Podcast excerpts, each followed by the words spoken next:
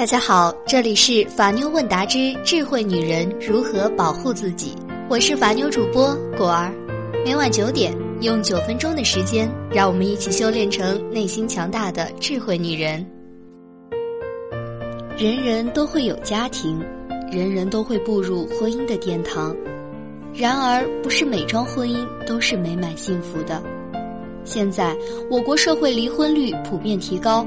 即使离婚的人数很多。但是仍然有许多人对离婚存在疑问。今天的节目主题是：离婚必知的十六条法律常识。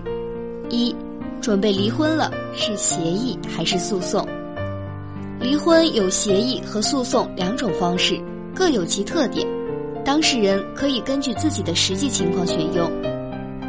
协议离婚的优点是省时经济。一般来说，如果材料齐全，半个小时左右即可办完协议离婚手续。但是协议离婚的要求较为严格，必须夫妻双方对离婚的意思、财产分割、子女抚养等问题达成一致。而诉讼离婚是夫妻双方或单方提出离婚，另一方不同意离婚，或者虽然双方都同意离婚。在共同财产的分割和对子女的抚养、教育、医疗费用等问题上尚未达成协议，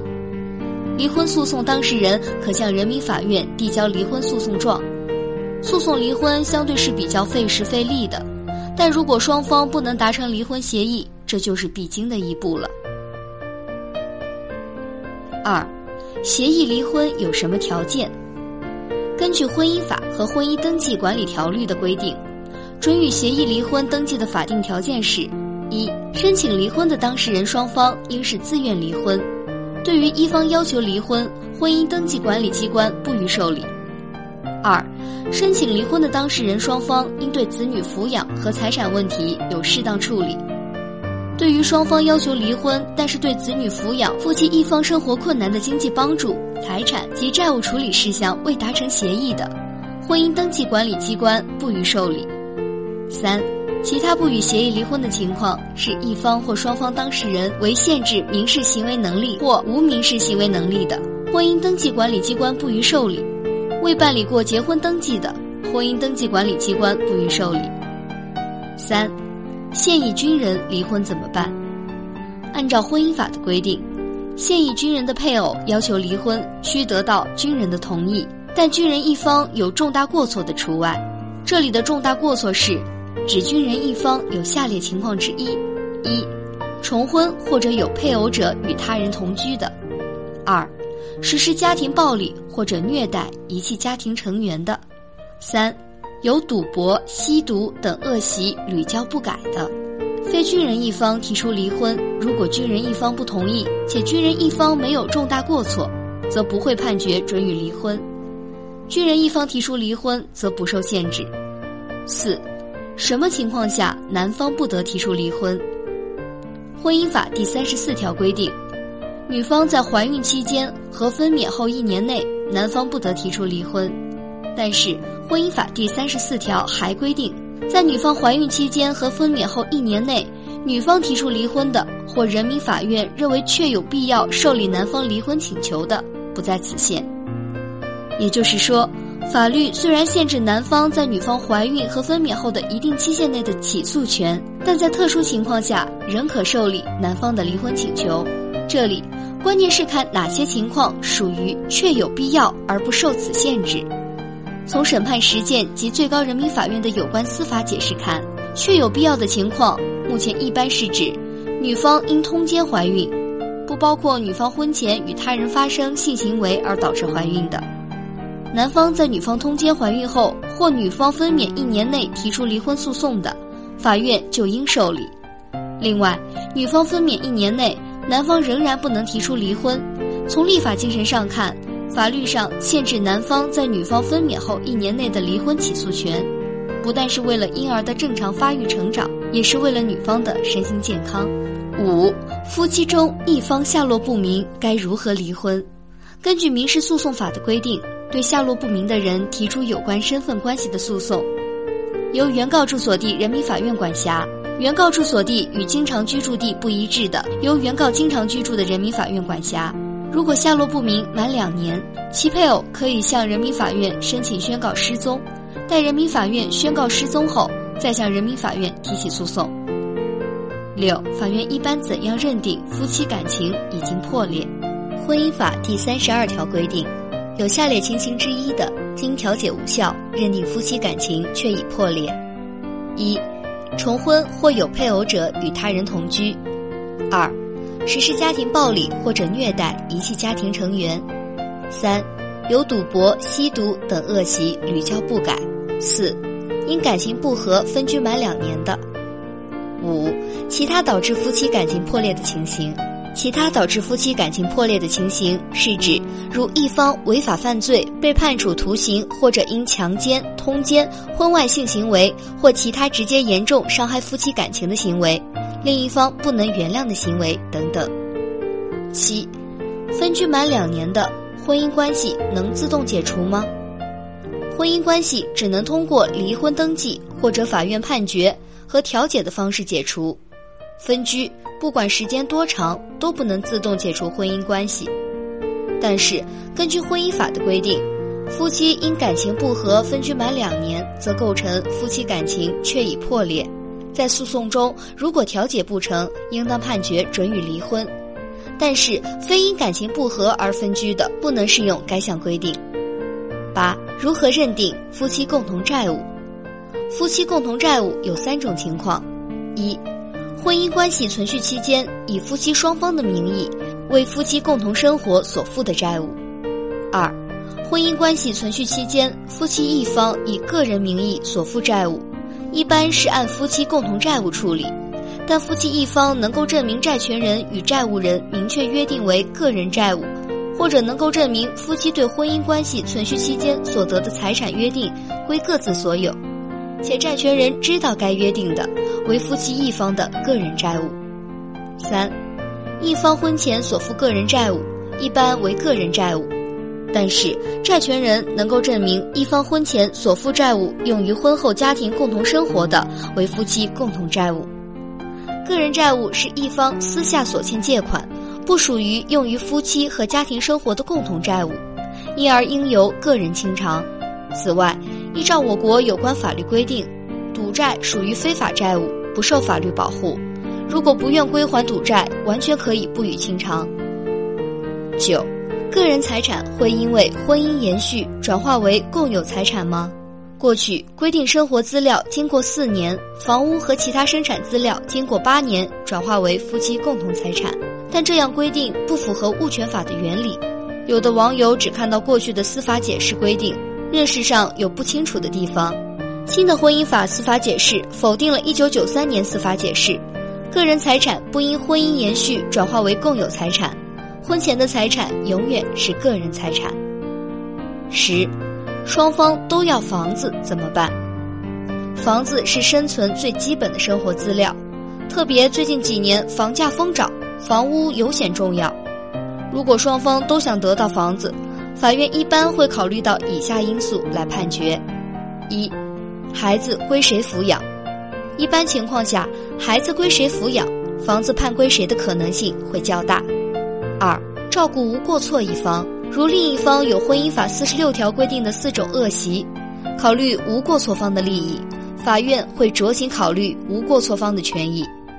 三。如果双方条件相同又没有孩子，法院还可能采用竞价方式解决房屋归属，即把房屋判给出价高的一方，另一方拿取折价款。十一，哪些情况下子女随母方生活？一，两周岁以下的子女一般随母方生活。二，两周岁以上的未成年子女，如果母方有下列情形之一的，随母方生活的可能性较大。已做绝育手术或因其他原因丧失生育能力的子女，随其生活的时间较长，改变生活环境对子女健康成长明显不利的；无其他子女而父方有其他子女的子女，随其生活对子女成长有利，而父方患有久治不愈的传染性疾病或者其他严重疾病，不利于子女身心健康的情形，不宜与子女共同生活。父方或母方抚养子女的条件基本相同，双方均要求子女与其共同生活，但子女单独随外祖父母共同生活多年，且外祖父母要求并且有能力帮助母方的照顾子女的；十周岁以上的子女自己选择随母生活的。十二，哪些情况下子女随父方生活？一，两周岁以下的子女，母方有下列情形之一的：患有久治不愈的传染性疾病或者其他严重疾病，子女不宜与其共同生活；有抚养条件不尽抚养义务而父方要求子女随其生活的；因其他原因，子女却无法随母方生活的。两周岁以下的子女，双方协议子女随父方生活，并对子女健康无不利影响的；两周岁以上的未成年子女，如果父方有下列情形之一的，随父方生活的可能性较大：已做绝育手术或因其他原因丧失生育能力的；子女随其生活时间较长，改变生活环境对子女健康成长明显不利的；无其他子女而母方有其他子女的。子女随其生活对子女成长有利，而母方患有久治不愈的传染性疾病或者其他严重疾病，不利于子女身心健康的情形，不宜与子女共同生活。女方抚养子女的条件基本相同，双方均要求子女与其共同生活，但子女单独随祖父母共同生活多年，且祖父母要求并且有能力帮助父方照顾子女的，十周岁以上的子女自己选择随父生活的。十三，子女抚养费如何给付？子女抚养费的数额可根据子女的实际需要、父母双方的负担能力和当地的实际生活水平确定。有固定收入的，抚养费一般可按其月收入的百分之二十至三十的比例给付；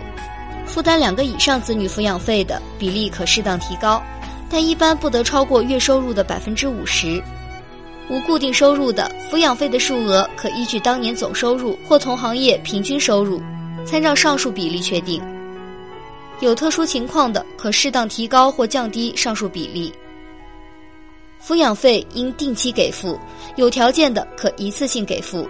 对一方无经济基础或下落不明的，可用其财物折抵子女抚养费。父母双方可以协议子女随一方生活，并由抚养方负担子女全部抚养费。但抚养方的抚养能力明显不能保障子女所需费用，影响子女健康成长的，不得协议。抚养费的给付期限一般至子女十八周岁为止，十六周岁以上不满十八周岁，以其劳动收入为主要生活来源，并能维持当地一般生活水平的，父母可停止给付抚养费。尚未独立生活的成年子女有下列情况之一的，父母又有给付能力的。仍应负担必要的抚养费：一、丧失劳动能力或虽未完全丧失劳动能力，但其收入不足以维持生活的；二、尚在校就读的高中以下的学历教育；三、却无独立生活能力和条件的。十四、对方造假债务怎么办？造假债务也是离婚案件中常见的问题，比如原先父母赠与购房款。现在补写一张欠条，企图变成借贷关系，甚至直接找亲朋伪造欠条，自己股市中的钱说是替他人炒股的资金，担心对方造假是离婚诉讼中当事人最大的顾虑之一。其实呢，你也不必过于担心，法院有一定的诉讼规则，造假也并不是那么容易得逞。目前理论界普遍的观点是，法院在审理离婚案件中。不宜直接对债务问题进行处理。法律通常的做法是，如果一方当事人对债务不予认可，通常对债务不予实质审理，而是建议债权人另案起诉。造假要面临鉴定、质证的考验，还要面对婚姻法规定的不分、少分的后果，甚至参与人还要承担伪证罪的刑事后果。因此，魔高一尺，道高一丈，只要注意诉讼的权利与技巧。诉讼中对方造假问题就可以防范和解决。十五，在什么情况下无过错方可以要求损害赔偿？婚姻法第四十六条规定，有下列情形之一的导致离婚，无过错方有权请求损害赔偿：一、重婚的；二、有配偶者与他人同居的；三、实施家庭暴力的；四、虐待、遗弃家庭成员的。根据相关司法解释，婚姻法第四十六条规定的损害赔偿包括物质损害赔偿和精神损害赔偿。十六，认定第三者的哪些证据是关键。现有的离婚案件近一半涉及到婚外情问题，很多朋友找不到对方有第三者的证据而心烦。